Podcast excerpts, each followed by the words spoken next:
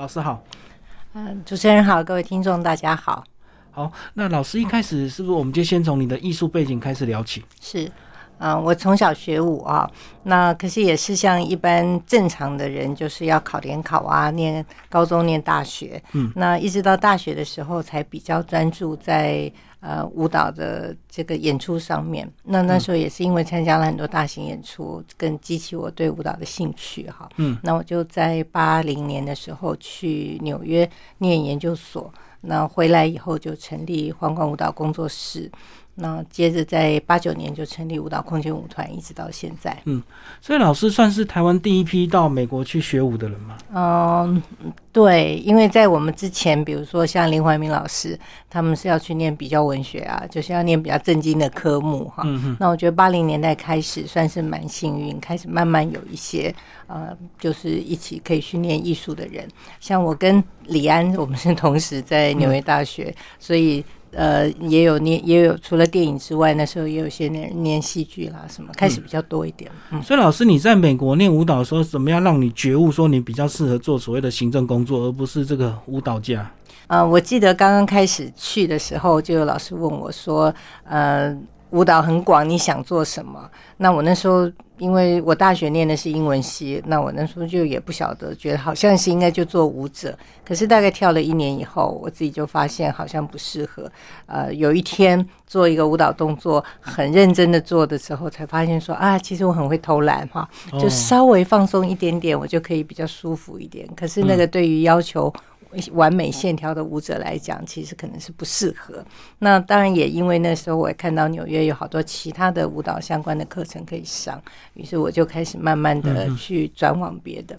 那真正做行政工作是回到台湾，在呃八四年成立舞蹈工作室。那因为有很多的。琐碎的事情，像我们邀请国外老师来上课，那我们要做小型的演出，那这些累积下来，就慢慢就开始做行政的工作。所以，比起舞蹈的这个刻苦的历练，你更适合所谓的社交应酬吗？哎，没有哎，其实会跳舞多半都是不会应酬的人 哈，因为我们其实都呃比较可能善用身体，比较不会口语表达没那么好。嗯，可是我也觉得说，因为呃在这个工作里。过程当中，我一直觉得我不是一个很那个很有远见的人。嗯，比如说朱宗清老师，他说从维也纳回来的时候，他已经就做好了五个五年计划，呃，应该到达什么样。那我觉得我一直都不是那么有远见，所以我们回来等于都是大家朋友一起成立工作室，那我们一边走一边看，觉得哎有一批舞者做的不错，那那我们就来成立舞团。可是当时你念的英文系是什么原因让你决定又又跑到国外去念舞蹈？对啊，因为英文系念很多就是什么文学啦、莎士比亚啊，那当时如果是英文系毕业比较多，就是毕业要去做。贸易行的工那个英文秘书，国际贸易 对，那只是对我来讲，我对那个没有兴趣。那也因为参加了比较多大型演出，像台北市那时候，呃，刚开始有舞音乐舞蹈季啊，那星象也做了国际舞蹈节，那我们自己也参加比较嗯。大型的芭蕾舞剧，那我就觉得，哎，其实跳舞真的是我很大的兴趣，所以才决定说要不要去纽约。而且跳舞是不是也是让你可以放空啊？就是不用去思考、想那么多事情，就很单纯的去折磨自己的身体这样子。对，其实以前大概不觉得，后来也觉得说，其实舞蹈的好玩可能也在这里哈。就是我们可能花五百个小时去练习，可是最后可能在台上只有那一刹那的。呃，发光发热，可是也因为这样子，所以你在舞台上你就必须把所有的东西累积起来，一集就出现，对，展现出来。那你当然在演出前你也会紧张哈，可是，在舞台上的时候，你就是尽力的表现自己。那我觉得也比起来很多的工作来看，它也许是某种你有成就的展示的机会，因为我们很多人坐办公室一，可能就是每天就是例行默默的一直做，嗯，对，那。比较看不到成就，那我觉得舞蹈是这个上面，呃，或者我接下来在做的行政的工作，我们一个制作一个制作做下来，其实都是有具体的一个成果。嗯，那在书里有讲到，你那时候跟罗曼菲是一起同时间在美国一起学舞，是不是？对对对，呃，你们算同学啊？对。我们其实出国前就是认识，刚就是我有去云门舞蹈教室上课，那时候认识，可是不熟。那后来他去一起在进。呃，纽约念书的时候，我们就变成很好的朋友。我们也曾经是室友哈。嗯。那我们那时候还发展出一种节省省钱的方式，就是有些课程是他去选课，我去旁听；那有些是我去上，他来旁听。那我们也常就一起会去上跳舞的课哈。那从这个里面，我们也慢慢的呃，就是。建立起说，假如我们回来要成立工作室，我们应该会有什么样的工作模式？那我们要怎么样邀请不同的人来做？这样，你那时候怎么看他的舞蹈？嗯，就有展现出他的那种呃未来的一个这个可塑性吗？你说曼菲？对对啊，他一直就是那种本身舞蹈条件很好，然后他也是呃在呃。表现的就是诠释的内容，它其实是没有界限哈。有的人可能适合挑哪一种类型，那他其实都可以。像他在美国的期间，他也曾经参加过《国王与我》的音乐剧哈。嗯，演出。对，那那个演出他也必须去很美国很多地方巡回。那你要呃，必须要其实不是说只是表演而已，你要去适应很多。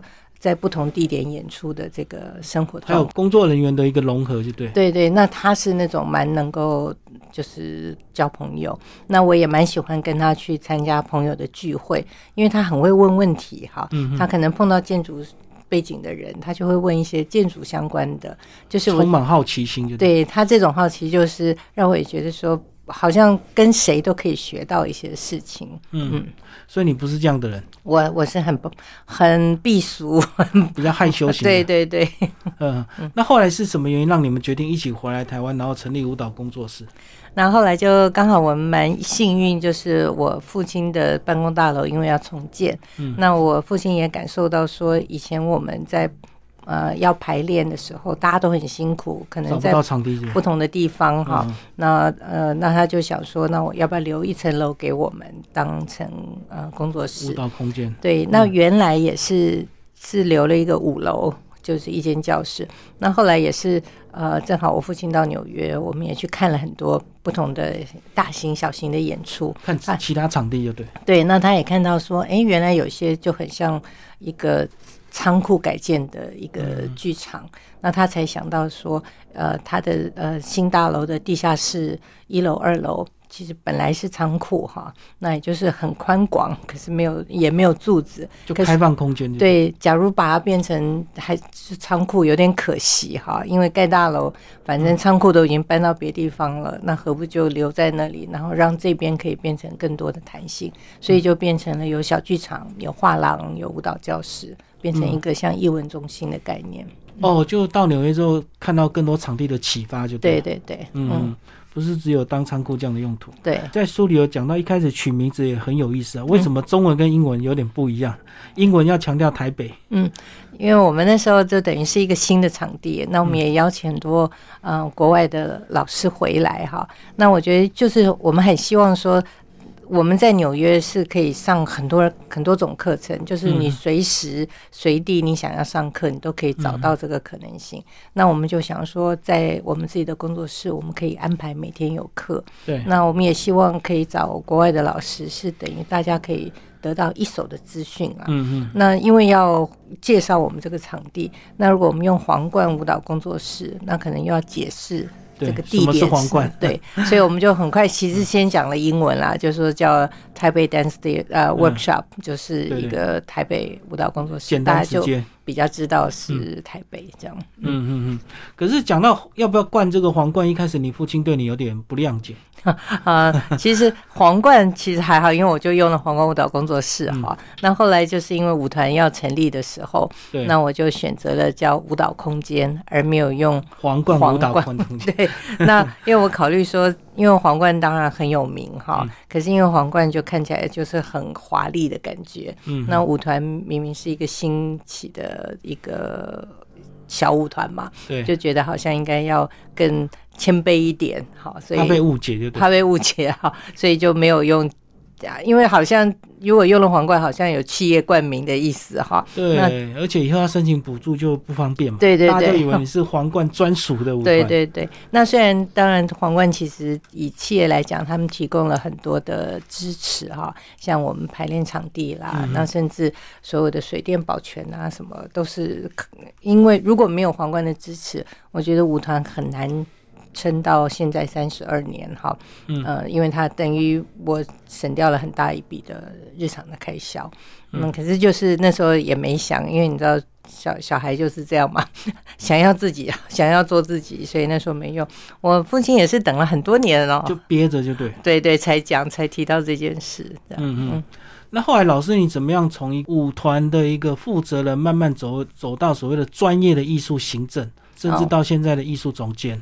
哦，其实我觉得，呃，艺术行政这件事是不是很专业，真的很难说哈。因为我起步的这个时间，啊，等于艺术行政才刚刚开始，因为台湾也没有很多的，那时候也没有什么剧场啊，那团队也没有那么多，嗯，那很多的团队都是，呃，就是有机会演出的时候，大家人才凑起来，那就临时编凑。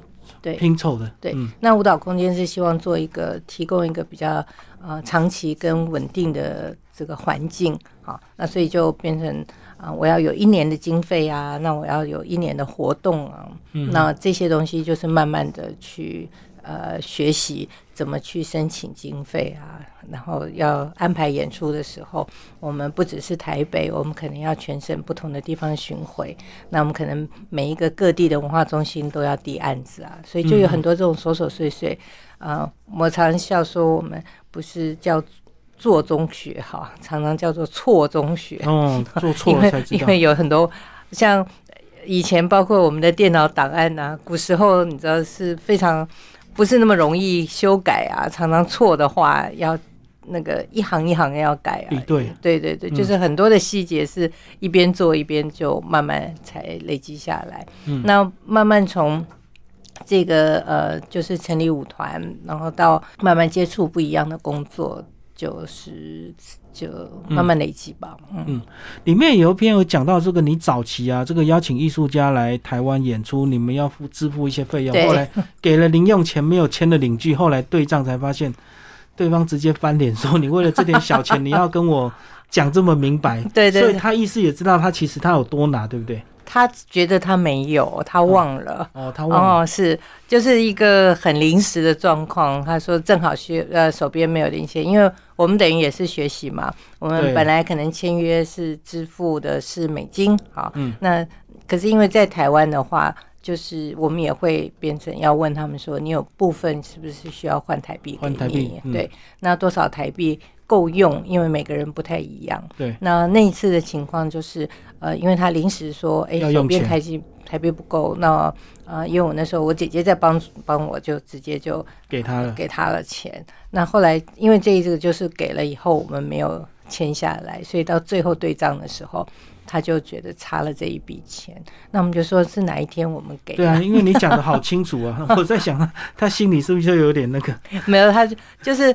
有时候就是他他说他忘了，那我就那这个后来反正就是下次就知道，只要跟钱有关的一定要签名就对了。嗯，所以那也是你这个年轻的一个很大的一个震撼，就是是是，给了钱之后，人家并不一定会 会记得这件事情。对，其实艺术行政其实就是一开始都要负责很多琐碎的事哦，包括在开演前前台后台这样来回跑，到最后开演前还要去收票。对对对，就是。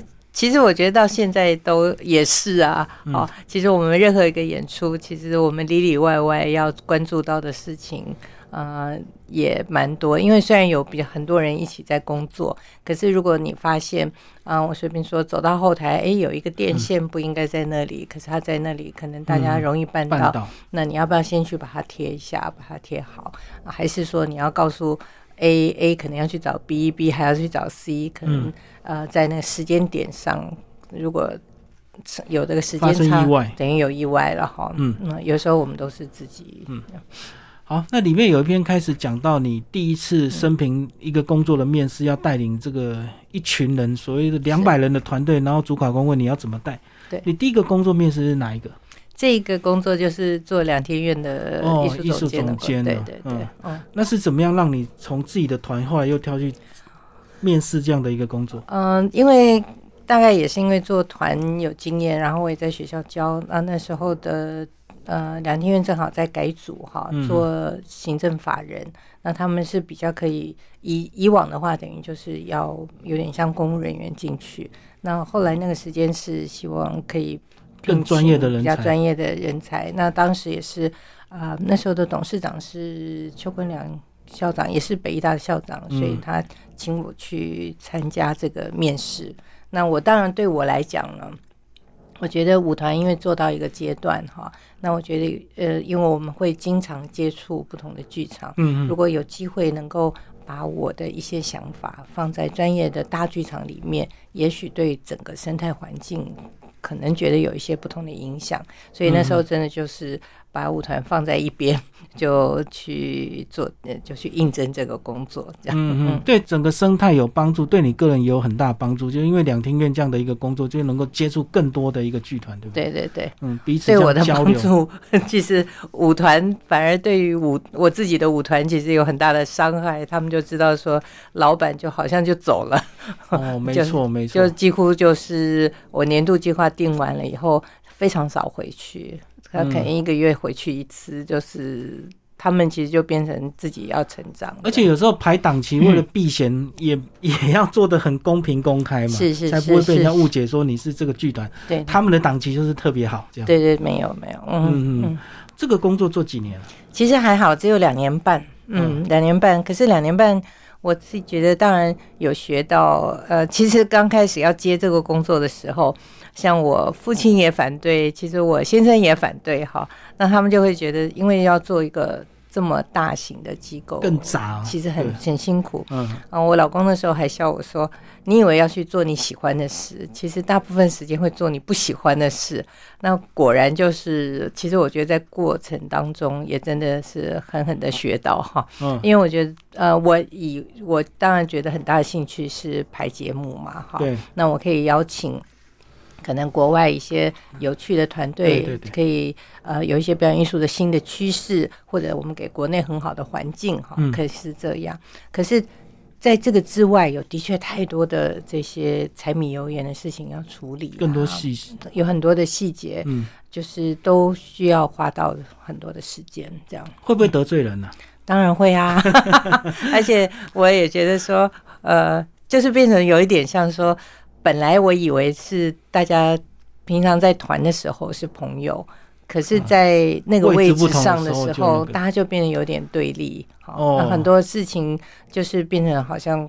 都大家就会很激烈，那我当时当然也会觉得说，哎，你们认识我啊，你知道我不是这样子的人，嗯。你们呃可是因为在那个位置上，大家可能就就是资源有限，嗯。大家都要抢，嗯嗯嗯嗯，然后你在那个位置就会左右为难，对不对？嗯对对对，对啊，因为确实大家环境都不好嘛。因为其实从事所谓的戏剧或舞蹈工作，它本来就不是个非常赚钱的行业。是是是，嗯嗯，好，那里面也有提到一些你到国外去表演的一些经验，看到国外的很多不同的场地，甚至甚至连国外表演空间的厕所，你都有特别关注，对怎么样的不一样？这样子，对，因为我我呃，我们其实对国外很多城市的认识哈，就是从饭店到剧院，然后那个 对，这这样来回对，然后就是对剧院的那个所有的准备就会呃比较关清楚注。。嗯，那我觉得好的呃这个服务就会是说舞者一演完就会有那种来说今天有什么衣服要洗哈，嗯他们就在第二天你进剧场前，他都已经帮你洗好、烫好、准备好。那我觉得那个就是一个对舞者来讲是非常礼遇的享受哈，不然我们平常的做法在台湾大概都是一这场演完赶快喷酒精。就是让它稍微挥发。嗯就是你可能演三天，你这衣服得穿个三天。对，可是国外真的，他们就呃，如果有这个洗衣的服务的话，你每天都可以穿干净的新的整理好的衣服。一演完就很快速的去送行，然后对对对，回来就他们等于是剧院里面就有这个洗衣服的部门。台湾都是土法炼钢，哎，就是喷酒精先晾着，对对，明天再穿。对对对，没有办法配合哈。那另外，当然我也看过，像呃这个书里面有举例，像我经过荷兰的一些剧场，他们有的就把化妆室弄得非常有趣，它就有各种呃有名的艺术家的主题馆哈，比如说有女高音卡拉斯的。这个呃化妆间，他从马桶就是弄了布置了很多玫瑰啊，那或者有卓别林的，他就在设计上面就会有挂一把雨伞啊，那整个有他的贴图啊，所以是给大家参观的啊，可以用啊，哦，所以他们就很开心。像这个剧场有十二间主题馆哈，哦，所以他说都可以用，你们自己选择。结果我们就一间一间放，每一间都很棒，都还不知道怎么选。然后最后我们还选了第十三间，它是一个放松的，就是有按摩椅啊，有什么什么。那与比起那个漂亮的，我们就觉得哎，那个更棒哈。所以它有呃很多间，那舞者就可以分散在各种不一样。所以这样回头来看，我们台湾的空间就比较单调一点。是是，我觉得我们的建筑常常就会是用所谓现在以前叫最低标嘛，哈，那现在虽然会是最有利标，就是大家可以往设计上面去处理，可是很少在化妆室这个部分会比较尽心哈，嗯，因为我们可能面对呃能前台啦观众啊，觉得是那个才是重点，比较重点。可是其实背后这个，我觉得他们就有点像是艺术理念的这个呈现，嗯。而且我们讲到厕所，有时候所谓的这个中场休息，你就会看到男女厕的一个差别。是 女厕真的是大排长龙，对对对，男厕这边就是很轻松、很快就可以解决。对对，所以像两天院。也是最最近的几年开始改很多，就是把很多的男厕比，就是比例要变成一比三。那甚至现在有些新建筑是希望一比五哦，女厕要更多，对，要更多这样。而且这个所谓的中场休息的时间长跟短，有时候还会艺术行政还会跟这个剧团之间会会有一个所谓的沟通空间哦。对呀，跟所谓的场地空间也会有一些这个很难想象哈。对啊，就像。演出常会有说，呃，比如说迟到观众要不要进场？哈，会有争论，什么时候进场？哈，那有的时候，你知道，有的艺术家真的就会觉得说，迟到就不要进来哈。嗯，可是尤其像台北，你说礼拜五的演出，那个时候下班啊什么，通常会晚个比较塞三五分钟，其实也是常事哈。嗯，那像。两厅院可能像国家剧院，他们就很清楚，比如说晚到五分钟，你就要说最晚不能超过七分钟，就是有状况。可是通常大概三分钟以内一定要开始。嗯，那好，那三三十三分开始了，那最后就是在什么阶段是迟到观众可以进来，不会打扰演出哈？那这个一个段落其实都是要讨论。有的时候，有的人会觉得在五分钟就可以，可是通常太短。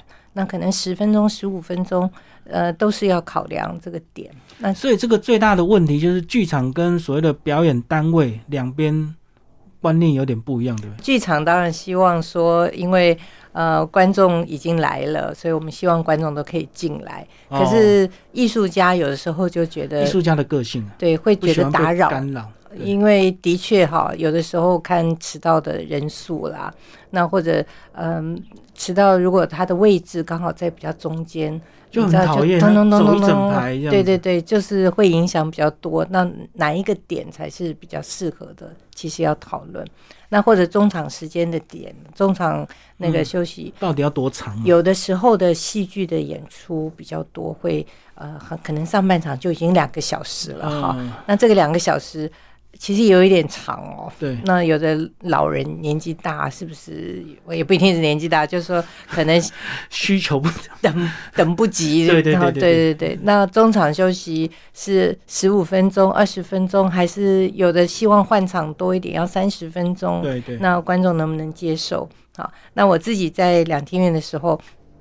我就有建议说，我们应该把演出时间的长度先把它列出来，因为在这个之前是没有哈。嗯，那我觉得可以列出来。可是我们也的确有很多时候是因为是新制作，可能这个演出刚开始规划的时候是呃两个半小时，可是最后演出完了，结果变成两两个小时四十五分钟，可能有还没差。实际演出过，对对对所以不知道这个观众互动的程度，对，所以也是慢慢的在学习哈。要经验。对，那呃，可能在节目单上以前就是直接列出来，就是两小时四十五分，后来就变成约两小时，然后或者在现场我们再有一个活动的公告，告诉大家嗯，上半场多长，中场多久，下半场就是用那个时间是用弹性的把它放上去，因为到底是经过记呃整总彩排以后，大概才会很确定的知道时间。嗯嗯，所以这个每次的演出，因为是真人演出，所以它的状况都不一样，对不对？对对不像电影几点几分就是很精准。对对对对，而且因为有时候，因为尤其是新的制作进到剧场里面，嘛，都还会有一点调整啊，嗯就是上下场的时间啊，什么都会在细微的有一些调整。对，而且不同的场地可能也也也会有不同的调整嘛。对对对对，所以总是要经过一段时间才会比较确认啊。嗯，所以我可是我觉得大方向告诉观众大概是几分钟几点会结束，也是嗯，大家就慢慢就习惯了啦。现在嗯。好，最后评论老师讲一下，这两年因为疫情的关系，很多表演团体都受到影响。是那你个人或者是你周遭的这些朋友团体有没有哪些影响？很多哎、像本、呃，像最近疫疫情公布，那很多演出就要取消、对或者延后，像很多去年的演出到今年才演哈。结果又遇到，对，又要就是延后。对，那我觉得我我们自己也是有，像我有一个演出，本来是二零二零年的四月嘛，嗯嗯，那我们现在连延到今年的十月，哈，可是嗯因为是跟日本的合作，其实也是悬在半空中啊。像这个演出大概已经排了百分之八十，已嗯经都舞者都已经很已经都准备好了，结果哎，去年四月没有办法演，就一下就拖到了今年的十月，就等于差了一年半。嗯对哈呃，可是这个一年半，谁知道十月会怎么样？对那大家都会考虑说，要不要做线上的演出？嗯，可是真的很不容易啊！线上演出是考量你要怎么拍，拍起来的灯光的效果啦、对细节啦，那在呈现的时候能不能看到？我倒是看国外已经越来越多，他们有些是线上，然后也可以卖票。哦，线上直播卖票，对对，是蛮用这个这种方式，所以我想我们大概也要因应，就是要面对这个情况来考量，用不同的形式在呈现。嗯，那如果以后这个变常态，变成你们家荧幕就要越换越大，那个感受度就真的不一样，对是不对？小电脑跟是大荧幕看起来不一样。对对对，当然还是很希望说疫情过后，像我们去年有一个制作，就是呃暑假排完，本来秋季演的时候，编舞家要再呃再来台湾，后来没有办法，就是直接用视讯的方式做灯光啊什么这些。那可是我觉得。因为是疫情，大家有这种远距离的这个障碍、困难，对，所以到每次大家碰到的时候，都觉得啊，终于看到本人，然后大家有这种、呃，越来越对人之间的真实的相处有更大的渴望哈。珍惜。对，所以我珍惜。以前天天看就没感觉。对，所以我希望说，反正疫情让我们对于演出的形式会有一些不同的想法，嗯也要做一些改变。可是另外呢，我也当然期待说，在疫情之后，大家还真的要可以再走进剧场这样。嗯对年轻的表演艺术者或艺术团体有没有什么建议？年轻人，因为他们可能受影响最大，因为他们收入可能本来就比较微薄，嗯然后现在又突然就断，完全断掉这样。是是，嗯，我觉得就是大家都还是可以尽量在想用这段时间来，我觉得用变成一种充电吧。对，很多人都是把时间拿来学习嘛，以前一直演出嘛，一直付出嘛，对对对，现在终于可以好好的练一些东西。对对对，嗯。有或者上课啊，或者嗯。是大家有一些互相的交流，也许也可以。嗯嗯，嗯，我有时候这个就是要忍，只能忍耐嘛。哦对，对对，嗯，这个急也急不来的那个，嗯，就是我们都以为已经比较好的时候，谁知道又会比较，又突然又比较对啊。可是我们看到过去一些很有很有名的舞蹈家，他也是经过长时间的这个练习嘛，所以有时候这个疫情发生到现在，其实也才一年多，或许对这我们整个生命来讲还是很短暂的。是是所以我是们，只能继续忍耐这样子。对对，嗯，好，今天非常谢谢平衡老师为大家介绍新书啊，《异想天开》这本书，皇冠文化出版，谢谢。谢谢。